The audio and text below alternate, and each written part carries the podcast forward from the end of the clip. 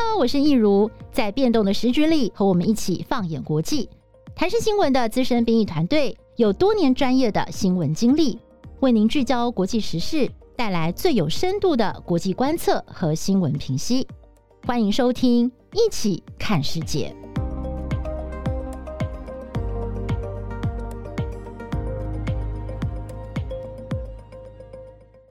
Hello，大家好，我是益如，欢迎收听《一起看世界》Podcast。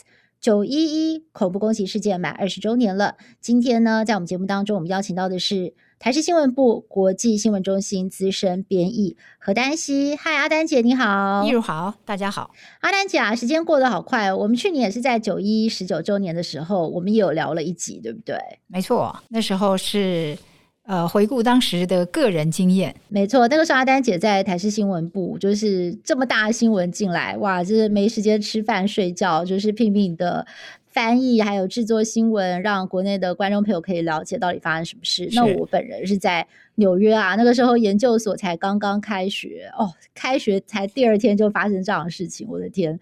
那那时候看了好多从这个 Lower Manhattan。这个劫后余生一路走一百多街逃到我们学校站医护站的人哦，那个时候就真的觉得自己是有见证了这个历史哦。嗯，不过我们今天呢，就是要跟我们的听众朋友有一个比较不同的视角，因为呢，今年刚好就是美国也决定要从阿富汗撤军，而且已经完成了撤军。这二十年在阿富汗的战争。到底真的是有所成果，还是一场空呢？其实呢，最近也是让很多人呢有了很多深入的讨论。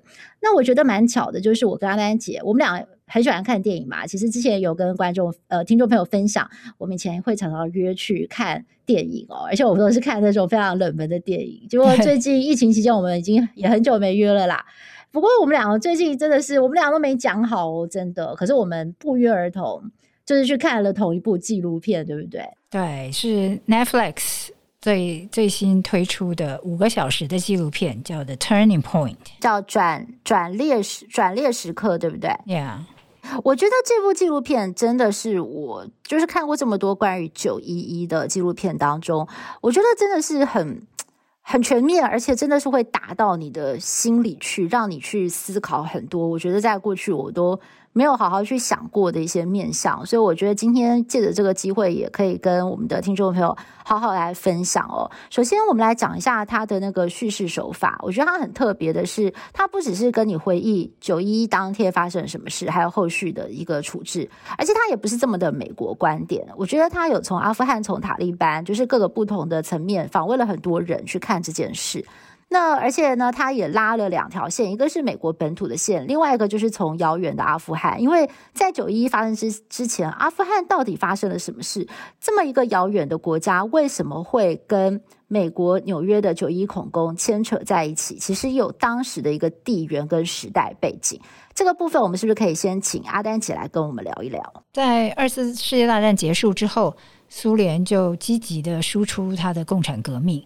那到了一九七九年，他为了扶植亲苏的这个嗯走走这个共产主义路线的政府，就入侵了阿富汗。美国是另外一个阵营，就是对抗苏联的另外一个阵营的领导者，他必须对这个事情有所回应。所以在一九八零年代，就是苏联占领阿富汗的这将近十年中间，CIA 透过他自己的干员呢。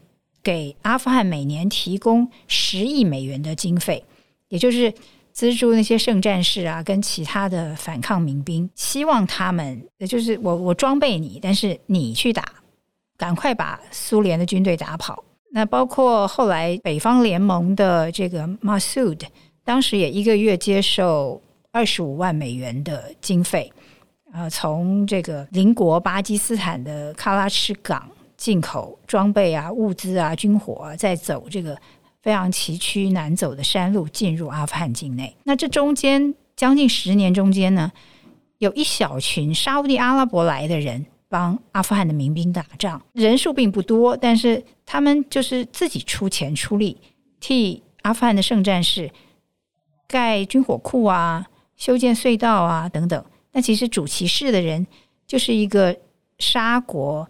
很有钱的生意人家的小孩，就是宾拉登。但是当时没有人注意到这个人。哦，宾拉登出场了。对，没有人，没有人觉得，哎，这个人的来历很特别，或者是他的目的到底是什么？连 CIA 都没有特别给予关爱的眼神。没错，我还记得哈，在那个纪录片里面有一段讲说，那个宾拉登后来到了苏丹，苏丹政府问了 CIA 说：“哎，这个人他好像要去阿富汗了耶，你们要不要怎么处理呀？”结果美国的回应是啊，那太好了，他要去阿富汗哦，那好啊，没有关系，就让他去吧，完全不把他当成一个威胁。没错，但其实呃，宾拉登在一九九零年代，就是苏联都已经撤离了阿富汗之后，那宾拉登继续在美国在东非的一些使馆策划一些恐怖攻击、爆炸案。然后也在也门的港口炸了美国的军舰，那其实这背后都是盖达组织宾拉登的手笔。但是在克林顿任内的后期，他不是深陷这个 Monica Lewinsky 的这个呃性丑闻嘛？绯闻案。对，然后在美国两党之间也是斗得非常厉害。当时就是美国政治国内政治等于占了整个舆论的一个主要的版面。可能也这个稀释了外来的一些威胁的能见度。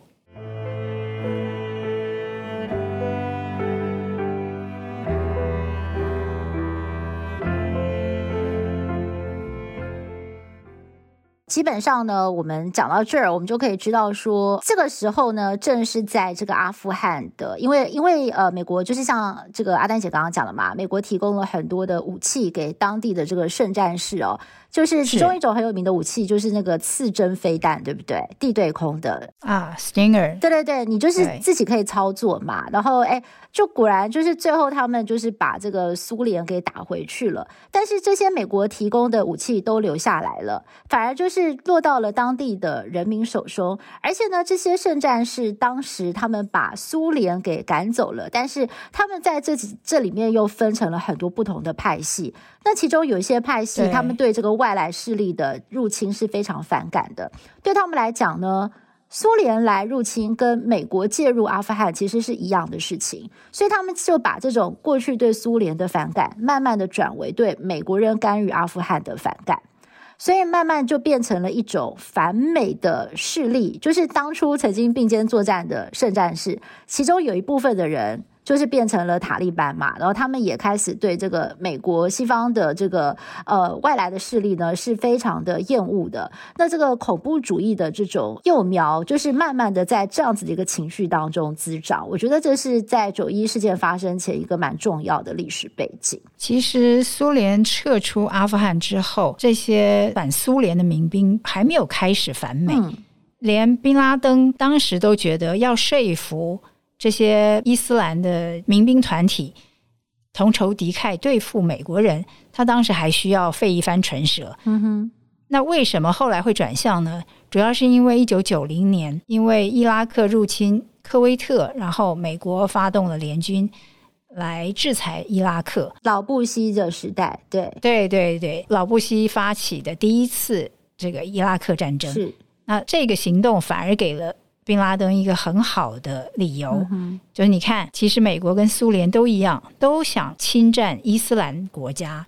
那他们的目的是什么呢？因为伊斯兰国家有丰富的石油跟天然气，他们最终的目的就是想要掠夺我们这些资源。嗯、那当时，在一九九零年代，CNN 访问宾拉登的时候，CNN 问他说：“那你将来究竟？”想要做什么呢？宾拉登回答说：“你会在媒体上看到我将来要做什么。嗯”最后的结语是阿拉应许，嗯、用那种宗教狂热的那个情绪在里面。嗯、其实美国其实是自己给了宾拉登号召伊斯兰的势力来反对美国的这个力量。嗯所以，呃，但是美国的情报单位虽然在九一之前陆陆续续的都有迹可循了嘛，就像阿呆姐讲的，这个宾拉登他们已经在这个世界各地，包括东非，陆陆续续都有一些零星的恐怖攻击，但是，呃。美国呃的这个情报单位哦，在九一之前真的是有一些轻忽了。他们其实，在九一之前也收到了好几条的这个讯息哦，不同的消息来源的讯息，有显示说真的可能会在美国的本土发动攻击，但是他们没有去真的去采取必要的行动，结果就在九一一当天发生了这么不幸的事件。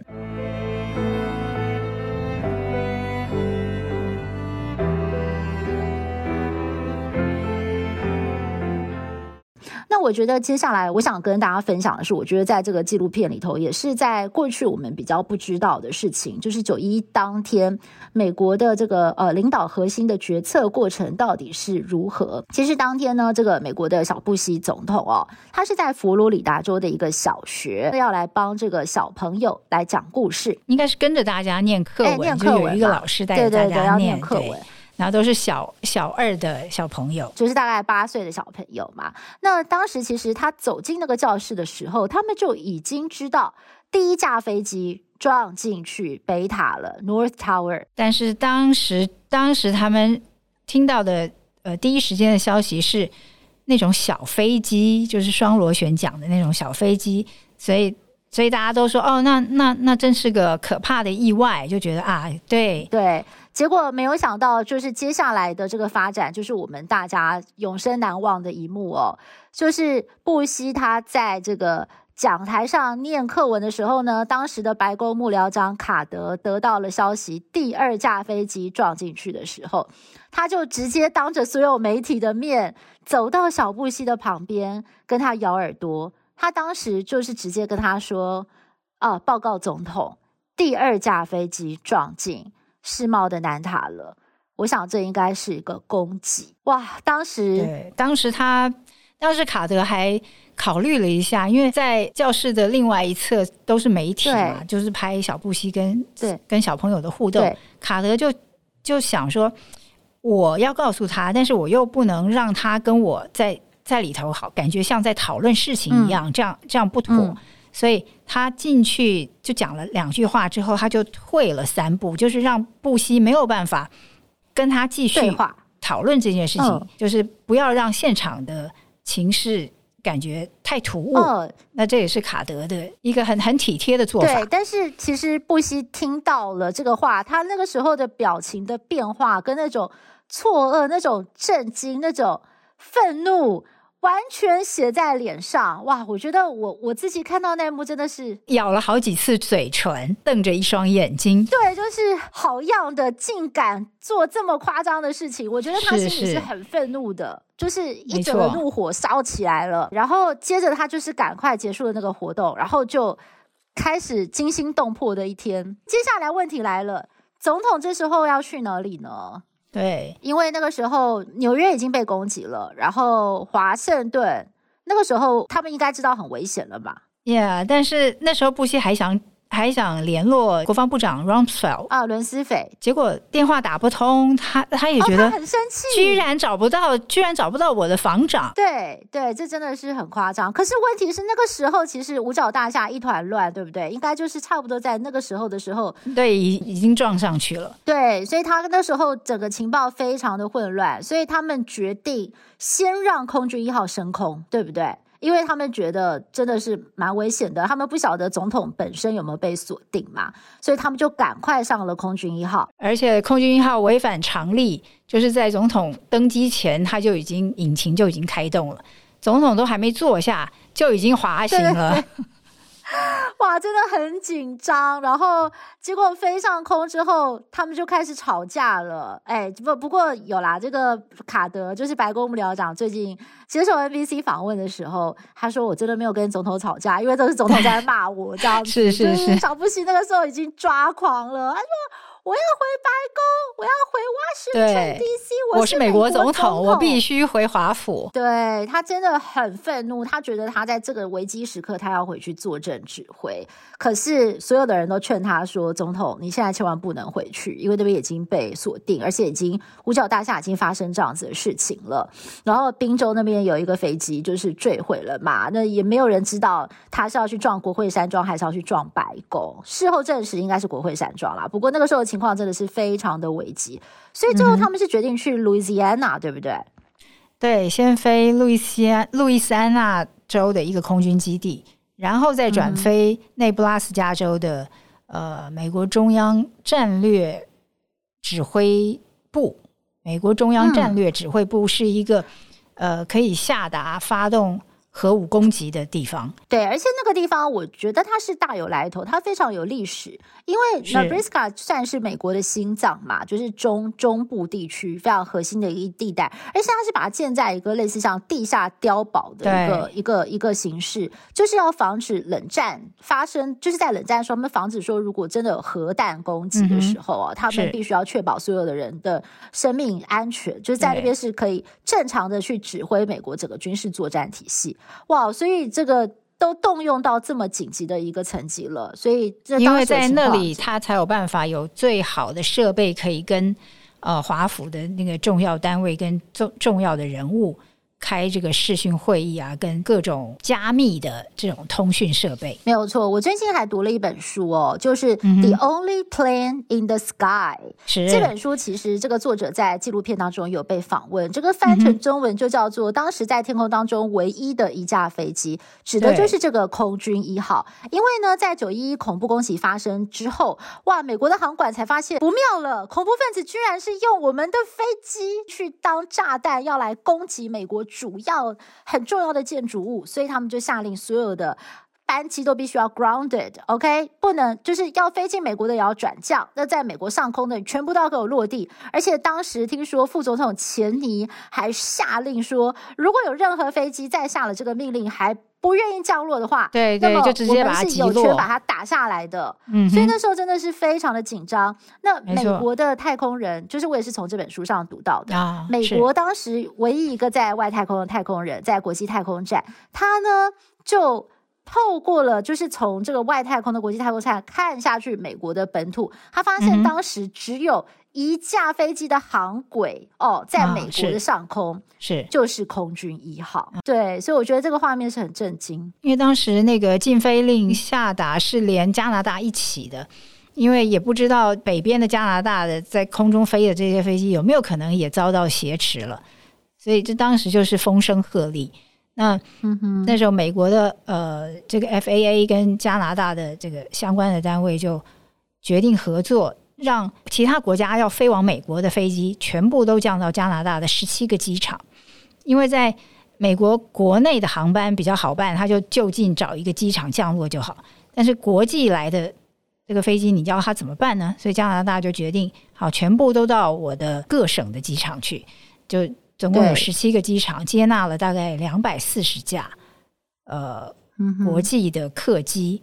那突然涌入的。三四万人就由加拿大负责接待，提供住宿啊，这个食物啊，等到两天之后，这个美国的禁飞令取消才，航航班才慢慢恢复正常。但其实到了呃完全恢复正常，要到十天后了。OK，所以呢，在美国发生了这么严重的这个攻击事件之后，布希在当天晚上终于回到了白宫，发表了全国演说。我觉得在这场演说当中，最重要传递的讯息是，美国一定会有所行动的，美国一定会报复的。美国绝对不会容许恐怖分子来做如此严严严重的挑衅哦，这个对美国可以说是非常让让美国非常的愤怒哦，所以小布希那个时候就下定决心，这件事情他一定要报复，他跟恐怖分子是一定会周旋到底的，绝对不会退让的。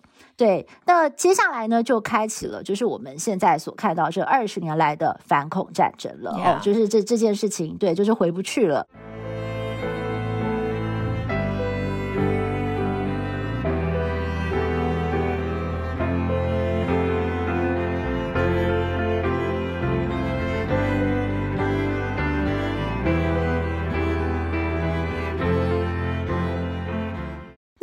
呃，接下来想来请教一下阿丹姐，那个时候他们马上就知道要去打阿富汗了吗？他们其实，在九幺幺的三天之后，九月十四号，参众两院就分别通过了一个法案，叫 AUMF，翻成中文就是武力打击恐怖分子授权法案。参院是全体无异议通过，众院只有一个人投下反对票，他是这个众议员叫。Barbara Lee，当时是当时五十五岁，她在这个 Netflix 的这个纪录片里头也有现身受访，把她二十年前在众院的发言，跟她今天呃，就是回顾这整个过去在二十年在阿富汗的反恐战争做一个对对照，可以让人觉得他当时真是真知灼见。他在那个反投反对票之前。提出一个很重要的论点，就是不是反对动用武力，但是他反对给给美国总统这么大的权力，就是不需要呃国会授权的情况下，都就可以对呃国外的，甚至甚至不是国家，甚至是只是一个呃武力的团体就可以动武。他觉得这个空头支票，嗯、这个开的。这个后果会非常的严重，他觉得美国不应该做这样的事情。他当时在国会表达这样的意见之后，他的服务处收到这个排山倒海的抗议呀、咒骂呀，这个还有人威胁要要他的命啊等等这样的反应。可见当时全美国的人都是同仇敌忾，包括布希、钱尼跟伦斯斐都觉得没有什么可谈的，直接打过去就对了。就当时的、嗯、就对了，对，对当时的气氛就是一个这样，你没有办法理性思考问题的的、的这样的情况。那 Barbara Lee 很很重要的一个论点就是，人在愤怒中做的决定往往是错的。这个不管在个人啊，不管在机构啊，不管在国家，其实。其实这个意见都是确实的，盛怒之下做决定啦。对对对，这往往是错的。那今天来看，也确实他，他他并没有达到他最初的战略目标。嗯，anyway，反正那个时候呢，呃，就是他们查出来宾拉登就是藏在这个阿富汗嘛，那他们也确定这件事情就是由他来策划主谋之后，就非常快速的就进军阿富汗。而且呢，他们当时就是瞄准了这个塔利班，因为塔利班是当时的这个阿富汗的执政者，他们就认为说塔利班窝藏了丁拉登，是，所以就是把他们赶下台。那美国当然那个时候他们是以非常强势，而且是非常优势的这个军力还有武器游，就进去，塔利班根本就不是他们的对手，所以呢，就是短短的美国，嗯呀，美国发动这个攻击没有几天，塔利班就。就 offer 说，那我把宾拉登交给你好了，我我教人，我教人。但是布希说不用了，嗯，我还是要继续打，把你打下来。嗯嗯，对，就后来就是他们就把塔利班给打垮了，塔利班就逃窜，然后他们就拿下了这个呃政权，呃，对，对，对不起，就是拿下了阿富汗。可是他们最重要的目标并没有达成，就是宾拉登跑了。当时在阿富汗呃作战的这些段单位就。他们自己也觉得很困惑，为什么没有乘胜追击？在他们还能掌握宾拉登在阿富汗行踪的时候，就直接把他歼灭了。嗯，那也许当时美国的决策阶层有其他的考虑。嗯哼，Anyway，反正宾拉登后来就跑了，大家有一阵子没有办法追到他的行踪。结果这个时候呢，小布希他又决定要乘胜追击哦。就是呢，很快很快，紧接着就在这个二零零，诶，是二零零三年对不对？二零零二吧。哦，对，很快，好，很快的，就是小布希他们决定要去打伊拉克。其实这个事情是完全是联动的，只因为当时呢，因为他们抓到了很多所谓的恐怖分子的相关人物哦，然后他们就把他们就是抓去严刑拷打。那其中有一个人呢，就供出了一段证词，说这个伊拉克的总统海山哦，跟这个宾拉登、盖达组织有联络，跟盖达组织他们是有联络的。结果美国政府掌握到这个讯息，那小布希总统就决定说，那我连伊拉克也要一起解决，我要把海山一起打，对，要一起打。所以这时候他就决定要出兵去打伊拉克，而且他们那个时候在国内的宣传是不断的讲说，伊拉克有所谓的。大规模的毁灭性武器，而且当时他们呀，美国把那些恐怖团体的嫌犯抓到之后，嗯、就是在阿富汗境内抓到之后，他没有送回美国受审，因为美国有各种保护这个嗯嫌嫌疑人的这个法律保障的问题，所以他就直接把他送到古巴的关达纳摩监狱里，嗯嗯、在那里刑求啊什么都。都不受管制，对，最后就就寻求出了这么这么一个口供，说海山跟盖达有关联。对，结果他们就决定要去打了。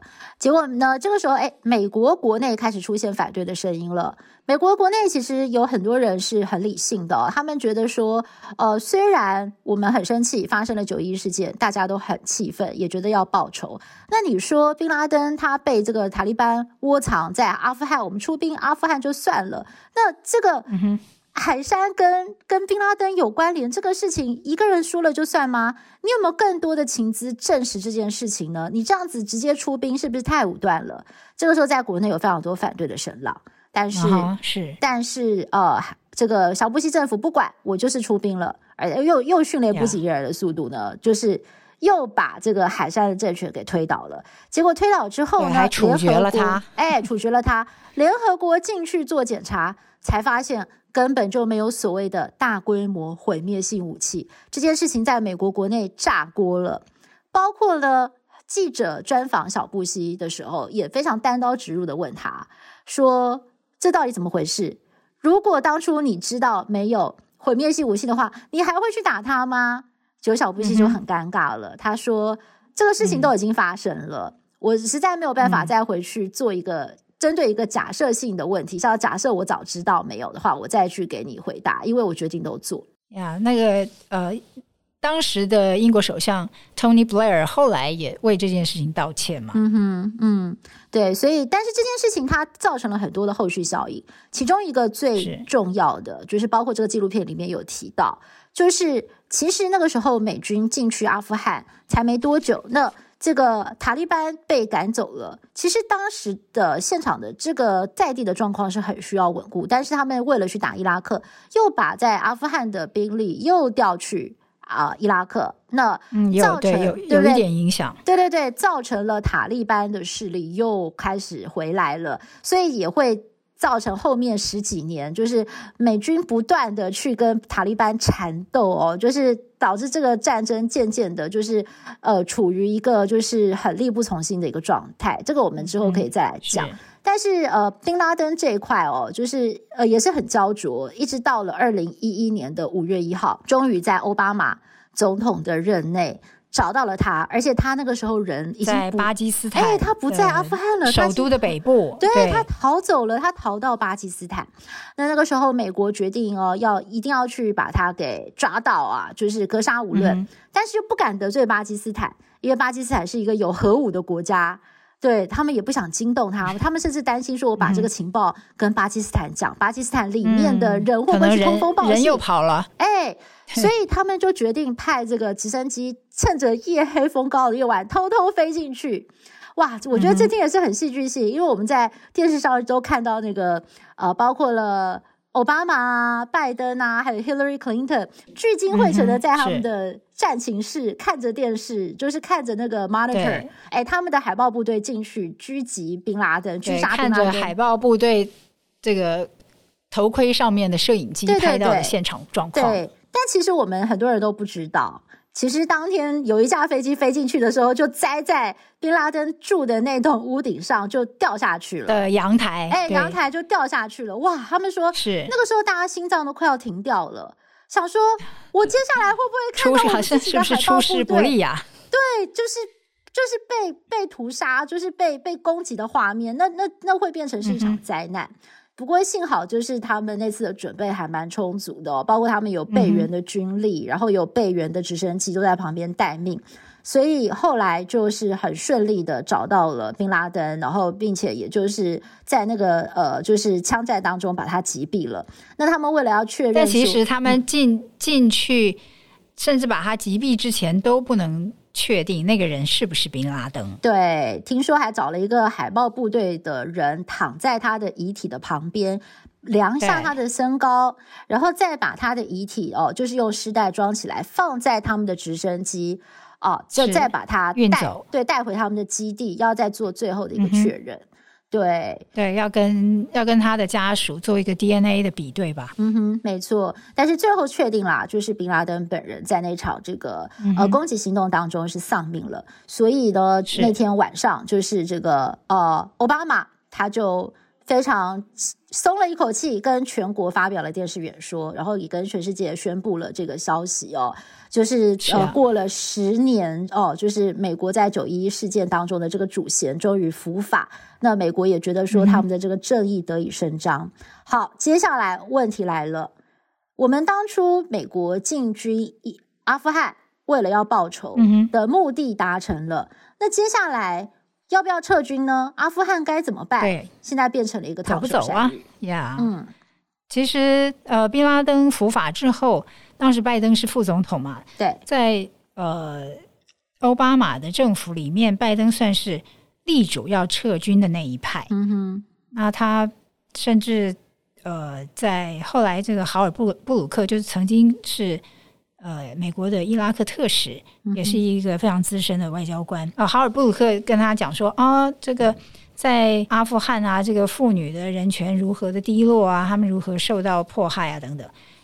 拜登几乎要从椅子上跳起来，跟哈尔布鲁克说：“我我让我的儿子去阿富汗作战，不是为了要解救他们的妇女，意思是说，阿富汗女权不在我的 agenda 上面。”嗯哼，从这里可以看出，拜登其实他也很清楚国内的民意的动向，嗯，他也知道美国人对海外的战争的耐性是有限的。对，没错，已经十年了，对，而且当时就是他的幕僚说，那万一又像如果我们撤军，又像这个美军从越南撤出的西贡的情景，怎么怎么办呢？嗯，那这个对政治人物的后续的影响怎么办呢？他说。嗯没关系啊，当年尼克森跟季辛吉那么狼狈的从西贡撤出，后来也没事啊。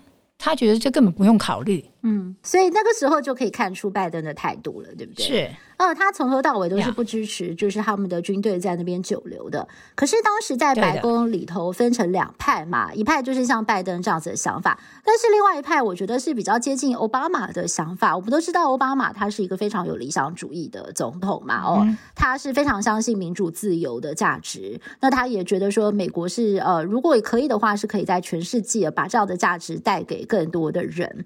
那当时呢，在白宫有另外一派就认为说，如何阻止阿富汗变成恐怖主义的温床呢？最好的做法就是要做 nation building，我们要帮助这个国家重建。啊、是，哎，而且我们要把这个国家打造成一个现代化的国家。如果越来越多的人呢都接受教育，从事现代化的工作，他们有独立思考的能力，他们的女权能能够得到伸张的话，嗯、他们就有自己的判断能力，他们就不会再去拥抱恐怖主义。如果说我们把他们的生活改善了，他们的经济改善，他们知识知识水准提升了，他们变成一个现代化的国家，有更多的中产阶级的话，恐怖主义就没有办法在那个地方滋生了。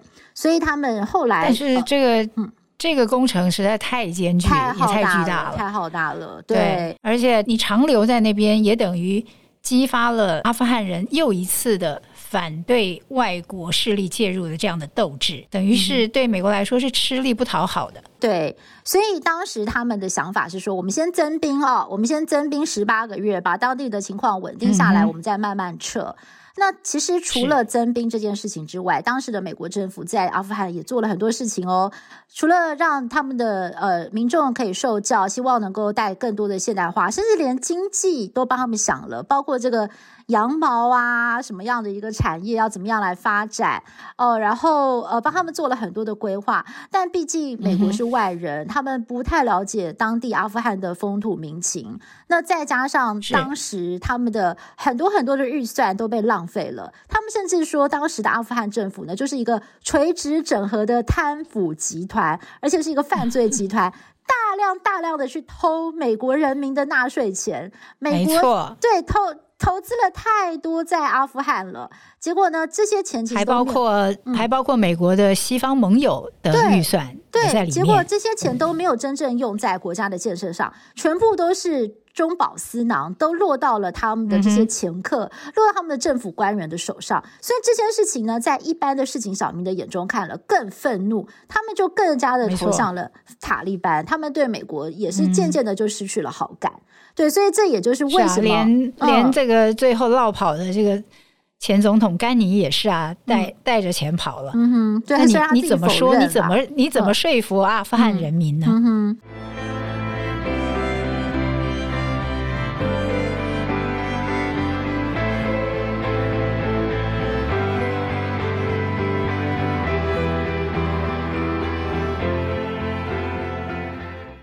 甚至在纪录片当中，我自己看到，我是觉得很难过的。是，他说有很多的美国年轻人、嗯、当初就是因为看了九一事件，非常的呃难过，他们要报效自己的国家，所以他们志愿到阿富汗从军，但是打到最后，他们说他们不知为何而战，他们打到最后只会互相提醒说，我来这边从军的目的就是为了保护我左边跟右边的弟兄，我们这个连不要死掉。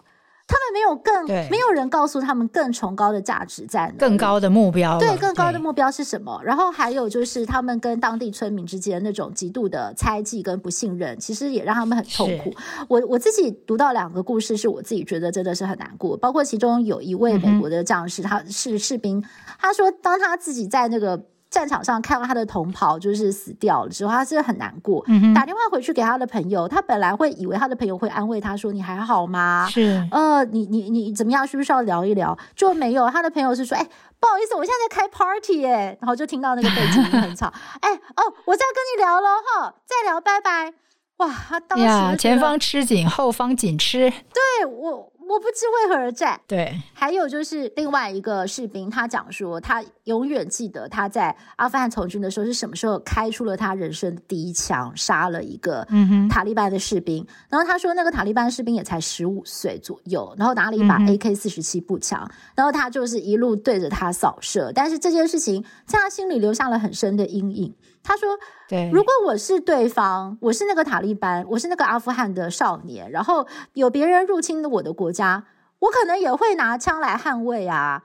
那我到底是为何而战呢？嗯、我我我我想，我他讲的这段话就让我想到，在一九一七年，哎，一九一九二零年代左右，有一个很有名的小说《雷马克的西线无战事》，就是、啊、是对他那个小说里面，就是那个主人翁应该是一个法国的士兵。嗯哼，他说。”他他在跟那些德国士兵短兵相接的时候，他发现他们的年纪都很相仿，都是十九二十岁的年轻人。嗯、他就说，如果我们不是因为两国立场相异的话，我们现在可能可以一起踢足球，或者说我们可以一起聊天。我们为什么要这样打这场仗？就是。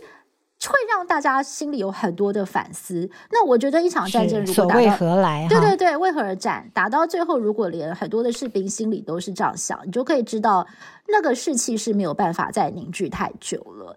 所以这也就是导致为什么这个国内哦，美国国内这个呼吁撤军的声音越来越大，越来越大。而且美国后来有很多的文件显示，当时他们访谈了很多在阿富汗的高级将领，很多将领都非常的愤怒，他们说他们完全是没有战略跟方法的，他们不知道未来该怎么办。所以其实这场战争打到最后，真的是到了一个有点难以收拾的局面。呀，对，就是一开始的目标就不明确。哎，所以我们我们最后就是，我觉得我们媒体在八月份才开始真正的去关注说，说哦，怎么阿富汗情况是变成这样？但是其实我们呃去看了这个纪录片，看了很多其他的资料的整理，才发现原来这二十年间发生了这么多的事情，慢慢的一件一件事情堆起来，嗯、导致演变成今天的局面，其实就不会太意外了。我觉得是这样，yeah, 因为这种类似的恐怖攻击，受害的。受害的人或是受害的国家，他们有理由，也一定会报复。嗯，但是报复的方法，你到底要选择什么样的方法？嗯、那在当时到底有没有讨论的空间？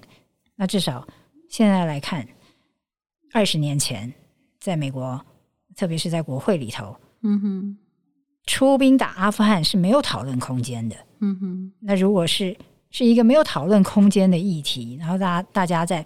情绪之下做的决定，其实当时就可以看出现在的这个结局了。嗯哼，哎，所以我们聊到现在，其实都非常的感慨哦，因为我们自己也都是亲身在不同的时空当中经历了九一一给我们的震撼。那二十年说实在也过得非常的快，我们看到国际间发生了这么多的变化，尤其是我自己在看这个纪录片的时候，就好几度是心里很。很闷，然后很激动，是想要哭的。嗯、尤其是看到、嗯、看到大家兵戎相见，然后有这么多的武器，嗯、有这么多的枪炮去解决问题，我就觉得我 人类是不是离和平还很远？我们有没有别的方法可以去化解仇恨？对，我觉得这真的是我会，我就很想去思考的一个问题。是，对，呀，而且美国这次从阿富汗撤军。呃带来的涟漪效用啊，涟漪效应可能还会继续发酵。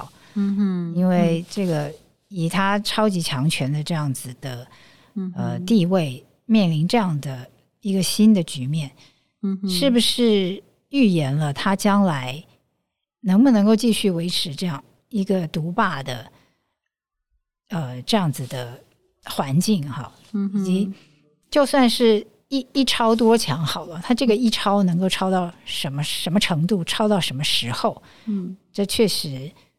呃，会有很多变数。哎，我觉得我最后想分享一下我个人的想法，是就是、嗯、呃，我觉得呃，从九一之后有很多的 new normal，new normal 就是很很多我们以前觉得不正常的事情，现在都觉得正常。